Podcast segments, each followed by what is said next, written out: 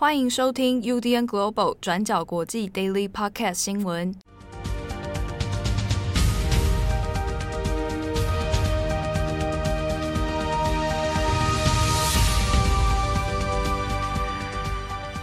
Hello，大家好，欢迎收听 UDN Global 转角国际 Daily Podcast 新闻。我是编辑七号，我是编辑慧仪。今天是二零二二年七月四号，星期一。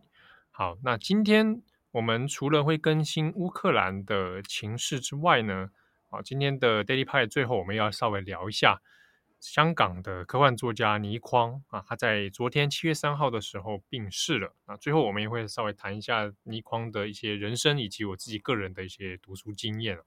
好，那第一则我们还是先来看乌克兰的状况。对，我们之前有提过，乌克兰的战情在大概四月的时候已经完全转移到东部的顿巴斯地区。那顿巴斯有两个地区，分别叫做顿内茨克跟卢甘斯克。那在这几个月的激烈交火之下，最新的战况是，俄罗斯宣布已经完全占领卢甘斯克州，那乌克兰的军队也已经撤退，所以预计接下来的战火将会转移到顿内茨克州。那目前呢，顿内茨克州大部分的地区依然是由乌克兰的军队控制。针对这件事，乌克兰的总统泽伦斯基并没有直接承认，但是表示俄罗斯军队拥有强大的火力优势。那乌克兰军队出于保护军人生命的状况而选择撤退。但是呢，他也表示，在西方国家提供更多的先进武器之后，乌克兰这边也要重新夺回卢甘斯克州。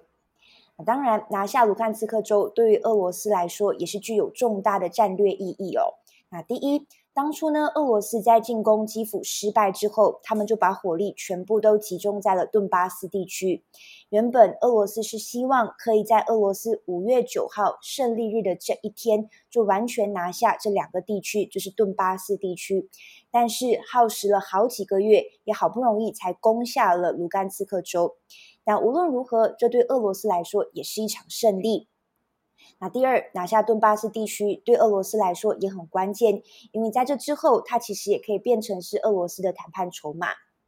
另一边，对乌克兰来说，虽然军队是已经从卢甘斯克州撤退了，但是这也算是符合他们当初的战略计划，因为这几个月以来，乌克兰军队的策略就是尽可能的拉长时间跟俄罗斯对抗。尽可能的消耗俄罗斯军队，让他们在拿下任何一个城市的时候，都必须要耗费极大的成本跟损失。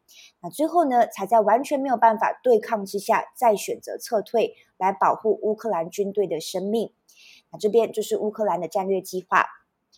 好，那现在除了顿巴斯地区呢，俄罗斯军队也持续的在轰炸乌克兰的其他城市，包括东部的哈尔科夫以及南部城市尼古拉耶夫。另外，俄罗斯军队这边也指控乌克兰军队袭击北尔哥罗德。那北尔哥罗德是位于俄罗斯的边境，靠近乌克兰的一个城市。那在七月三号的时候，也是发生了多次的爆炸，造成至少三人丧命。那也有好几十栋的建筑物受损哦。不过呢，乌克兰军队从来没有对此表示负责。那我们目前也难以核实双方的说法。那接下来的另外一则呢，我们要更新的是两起枪击案件，分别是发生在丹麦的哥本哈根以及美国的俄亥俄州。我们先说哥本哈根，这场枪击案是发生在当地时间的星期日，地点是在一家购物中心，叫做费尔兹购物中心。当时候，一名二十二岁的丹麦籍枪手就持枪漫步穿过了购物中心，接着呢，便向无辜的市民开枪。那我们根据在社交媒体上面大量流传的那个现场影片，可以发现，在枪声响起的那一刻呢，周围的民众是纷纷尖叫，并且往出口窜逃哦。也有人试图躲在商家里面，避免被枪击中。目前的最新状况是，警方证实已经有三人死亡，那好几人受伤，其中有三人的伤势非常严重。那事后，如果我们从各大外媒的照片里面，也可以发现有民众跌坐在地上，露出惊恐的眼神。那也有民众相拥而泣，彼此安抚。这名二十二岁的枪手呢，目前已经被逮捕了。警察现在还在调查他的犯案动机，那不排除是恐怖攻击的可能性。好，那接下来我们要讲的是发生在美国俄亥俄州的非裔枪击案。俄亥俄州的警察在当地时间的星期日就公布了一个影片。那这个影片就显示，俄亥俄州有八名警察乱枪打死一名疑似交通逃逸、手无寸铁的非裔男子，那也就再度引起民众上街抗议，警方执法暴力哦。这事发时间其实是已经在好几天前的六月二十七号，在俄亥俄州当地的阿克伦市，有八名警察就拦截了一位二十五岁的非裔男子，叫做 Jalen Walker 沃克。因为他涉嫌违反了交通规则，不过当时候 Jalen Walker 是拒绝配合。我们根据公布的影像画面可以看到 Jalen Walker 当时候是试图驱车逃离。那接着呢，警方就开始驾驶着巡逻车追捕，并且朝他的车开了一枪。几分钟之后，Jalen Walker 就试图放慢车速哦，想要跳车来逃离。但是后来警方也试图用电击枪制服他，也没成功。双方到最后是进入了一个停车场。但是呢，因为警察的这个随身摄影机拍摄的画面太过模糊，我们没有办法清楚看到当时候发生了什么事情。根据警察自己单方面的说法是，他们认为当时候 Jayland Walker 已经对他们构成了致命威胁，因为警方认为他持有武器。于是，在场的所有警察就开始朝 Jalen Walker 连开了九十多枪，导致 Jalen Walker 当场身亡，身上当时候是有六十处的枪伤。那目前法医还在确认子弹射入还有射出的枪伤数量。那针对 Jalen Walker 的死呢，还需要更详细的调查。尤其现在，警方指控 Jalen Walker 当时候似乎想要转向警察开枪。那后来，警察也确实在 Jalen Walker 的车里面找到了一把枪，但问题就在于警方没有提出任何 Jalen Walker 开枪的证据。对此，Jalen Walker 的代表律师也有指出，他觉得警方的指控非常的不合理，尤其他认为警方想要把 Jalen Walker 描述成一个持枪的蒙面怪物。但无论如何，这起案件是还在调查当中。那八名的涉事警察已经被安排带薪休假。那这一起枪击事件呢，其实也是在二零二零年乔治·弗洛伊德事件之后最新一起被认为是执法不公以及针对非裔的警察执法暴力案件。那这个事件呢，当然也就引起了轰动，在俄亥俄州阿克伦市的民众就爆发了抗议，愤怒认为这根本就是屠杀。那市长到最后也被迫取消美国国庆，也就是七月四号的独立日庆祝活动。在美国时间的星期日下午，也有好几百人上街游行，进行和平抗议。他们挥舞着旗帜，Black Lives Matter，黑人的命也是命，想要为 Jalen Walker 伸张正义。好，那下一则我们来看一下香港作家倪匡。倪匡对于台湾的读者哦，或者我们讲中文圈读者应该都不陌生哦，未必大家都看过他的作品，但可能这两个字。以前哦，多多少少在不管是你求学时代，图书馆里面都会放上他的作品哦，或者是常常诶，有时候也会听到别人讲到倪匡这个人。啊，那倪匡呢，他是香港的作家，那已经在七月三号的时候下午哦，那就病逝，享寿是八十七岁。好，那香港第一时间消息出来之后，当然是其实震惊了中文的文化圈啊、文坛啊。那也非常多，看到包含是台湾、香港，甚至是中国，很多他的读者呢都有写写了不少相关的一些追思纪念文章哦。好，那我们这边来稍微讲一下倪匡这个人。那倪匡呢，他是一九三五年出生在上海啊。那他本来还其实还有很多的兄弟姐妹哦。那自己呢，在江苏省的上海中学读过书。其实算是出生自一个知识分子家庭哦。小时候他其实就读了不少的这个文学作品。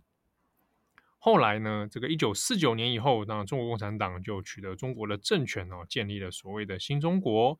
那那个时候青年时期的倪匡，其实呢，他也就和许多这个五零年代初期啊，这种所谓的中国左翼青年啊，他就很像这样的这个类型哦。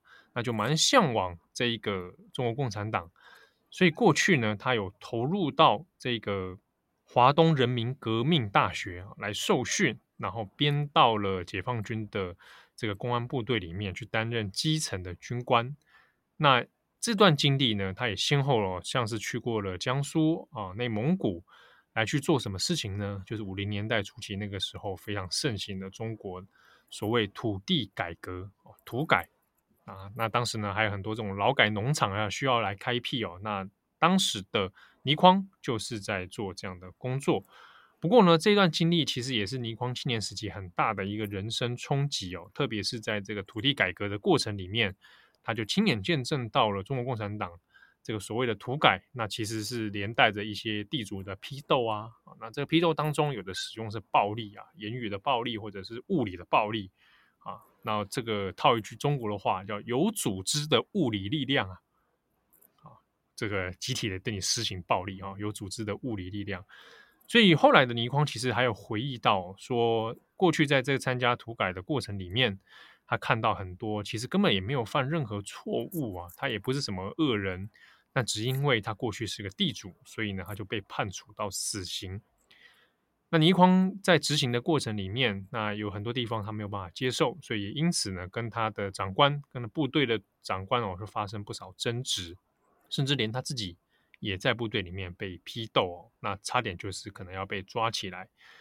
后来他就是辗转的呢，那也就离开了这个部队，甚至是逃亡啊。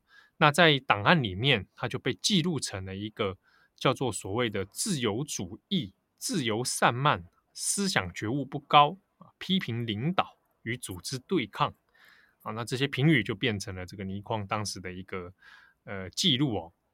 后来呢，他并没有，本来有朋友是说，哎，指引他可以继续往蒙古国的方向离去哦，就是离开这个中国，那来避开避免这个中国共产党的这个追踪。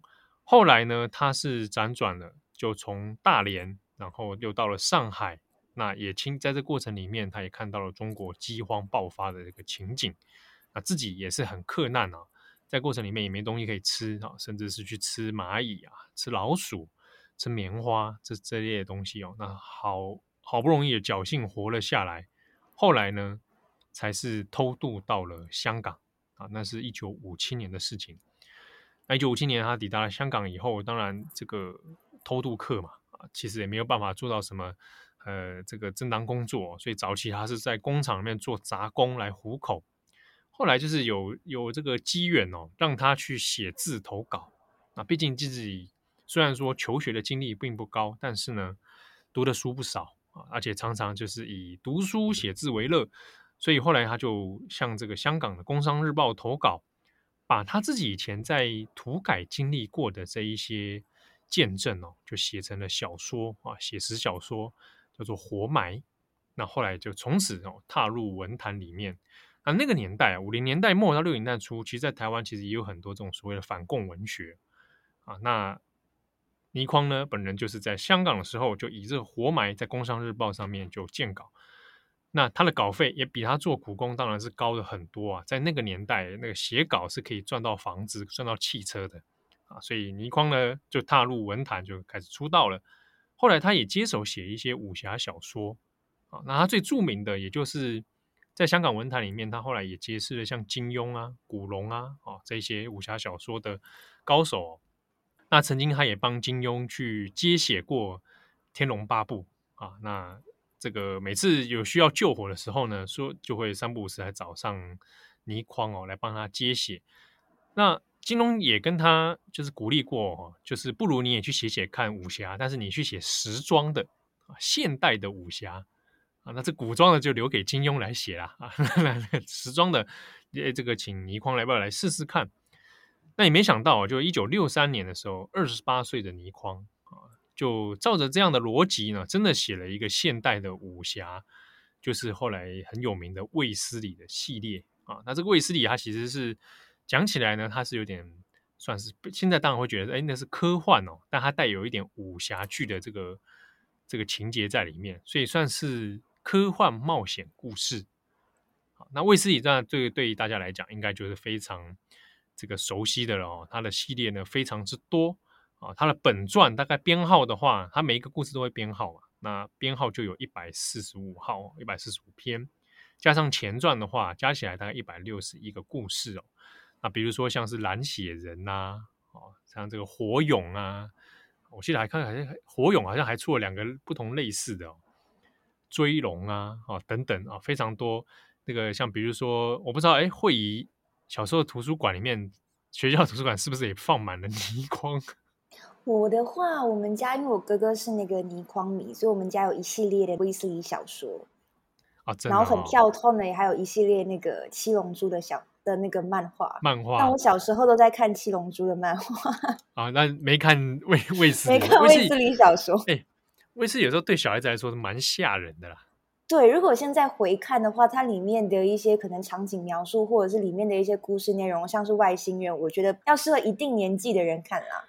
对，因为我的小学时代哦，图书馆里面就有这一系列，然后因为它的封面图都画的蛮这个蛮诡谲的啊，然后蛮诡异又可怕，但是又很吸引人，说说哇，这个是写什么啊？一翻开来看，哇，吓尿了啊！里面常常会有一些这个科幻啊、外星人啊，或悬疑推理啊，甚至恐怖啊，啊也都有。那当然，它就是在这样的这个。六零年代以后，卫斯理小说不断的在出哦。那我的小时候算是，哎，我小时候是几零年代啊？九零年代啦。九零年代的时候，它就变成了很多中文读者的一个共同记忆哦。那甚至是你在网络上面也可以找到叫倪匡体，就是模仿他的文体，可以写很多各种有趣的故事。那倪匡的文风跟他的神韵，其实是可以清楚辨认出来的。所以也有流行过这个所谓倪匡体来模仿他的写作方式啊。好，那当然他的小说是一个系列，他本人的产出能量非常之高，写得又快又多。那包含是其他呃政论他也有写啊。那除了歌词跟广告他没有写过啊，歌词像是比较有名是黄沾嘛，他就和黄沾、金庸还有蔡澜就合称。香港四大才子哦，又又叫香江四大才子哦。那其实他也写了不少这个电影剧本，特别是在香港电影最兴盛蓬勃的时候，那倪匡当然也是其中一个很重要的推手。像是邵氏电影，他就写了不少部。那特别像《独臂刀》啊，《独臂刀》是很有名的，也是六零年代这个。倪匡的电影名作之一，那写的真的是非常之多，所以你可以说他在中文里面啊，包含小说、科幻这个部分，或者是电影剧的部分哦，那倪匡都是扮演非常重要的一个角色。那金庸曾经是这样子评价倪匡啊，他说是无穷的宇宙、无尽的时空、无尽的可能与无常的人生之间的永恒矛盾。都是从这一颗脑袋编织出来啊，那这是他对倪匡的一个评论。当然，另外一点就是特别要讨论的是倪匡的政治立场啊。倪匡虽然过去加入过共产党啊，那也参加过土改，但是呢，他很有名的一件事情就是他一生都非常的反共，反对中国共产党，而且呢，他也从来不隐藏他的这个政治立场哦。甚至是他离开中国以后，他也没有再去到中国了。啊，短暂的去过美国，但还最后还是回到了香港。那他就多次的呢，包含是文字的，包含是他上节目的，都有讲到他对于中国共产党的不信任啊，反对他们的蛮横专制。那也有批评过一国两制哦，根本就是假话啊。他就说过，中国共产党的话是不可信的，那一国两制当然不可信。好，那他也甚至也很直白的说，这个被中国共产党统治的地方是怎么会有希望呢？当然是没有希望的。那直到近几年，二零一九年，他还有是在针对相关议题发表他的看法。近期比较多人知道的是呢，他有一部小说，那也是卫斯理系列哦，就是《追龙》。《追龙》是一九八三年开始连载的。这个故事里面哦，它内容是在讲到讲到一个预言呐、啊，就说啊，卫斯理有一天夜观星象。就看到天空中哦，有这个七星连成一线，这个七星连线必生灾难结束。所以呢，这个在灾难到底是什么？可能会毁掉一个东方一个城市哦，那就是暗指香港啊。那主角卫斯理就是化解这个灾难的一个关键人物。好，那这故事就是从这样的地方来展开。那在这个追龙里面呢，他就有写到一段话，很多人就把他认为，哇，这没想到当初这个故事哦，居然预言了后来的香港。这段话里面写的是说，要毁灭一个大城市，不一定是天灾，也可以是人祸。这个人祸也不一定是战争，只要几个人的几句话，几个人的愚昧无知的行动，就可以让大城市彻底死亡。不必摧毁大城市的建筑物，你也不必杀害大城市任何一个居民，甚至从表面上看起来，这个大城市和以前一模一样。只要让这个城市原来的优点消失，就可以让它毁灭死亡。那很多人在二零一九年的时候就想起了这一段追龙这一句话哦，就想到那不就是香港现在的写照吗？那倪匡后来是自己也有亲口证实哦，他当时写的就是香港，只是呢。哎，很不幸说，这样的内容竟然预言到了二零一九年的现实情境哦。当然，这个是纯属巧合啦。那倪匡是也也就笑笑的带过哦。他在二零一九年七月的时候，在香港书展，他还又被问到这个问题，他也就是哎笑笑答说这个纯属巧合哦。我其实认识倪匡的开始也不是从卫斯理小说，我知道他有这一系列的小说，但真正开始可能对他有更多的认识，是从刚刚七号讲他的反共立场，以及他讲的这一些话，就是这一些话里面，我觉得是藏着很多他对于生命的。或者是人生的一些智慧跟看法，像是其中一个我之前在报道上面也有看过的是，倪匡常常强调配额这件事情。他说，生命有生命的配额，你做什么事情都有一个配额，那你配额用光了，那就不用再勉强下去，因为勉强也没有用。像是他是在二零零五年宣布他要封笔嘛，原因是他也认为说他的写作配额用完了，江郎才尽，那是时候退下来了。所以我就觉得说这一番话。都是展现了一种他对生命的一些态度，还有一种豁达的心情啊。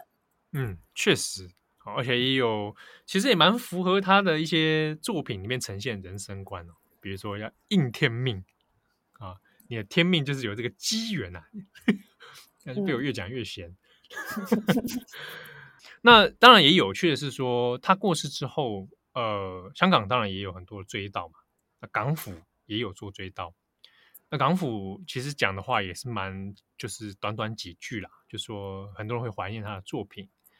那当然对比起来，其实有点刻意的少少谈几句哦。那特别当然就在于倪匡的政治立场其实是众所皆知，那港府不可能不知道啊。那当然就是对港府而言这是尴尬的啊。那中国方面当然也有很多社群上面的讨论。那我在微信上面有看到自己的朋友。转贴了图片档，因为怕文字可能会被 ban 掉，要转贴图片档，里面就是在讲倪匡的一些政治立场。那之中在文章或者新闻上，中国也有出现，不过呢，多半就集中在他的科幻小说的部分哦。那有关倪匡早期的经历啊，他青年时代那些涂改的经历，就几乎是没有什么人在讨论的。那更不用说倪匡的政治立场，在中国是根本是禁忌话题啊。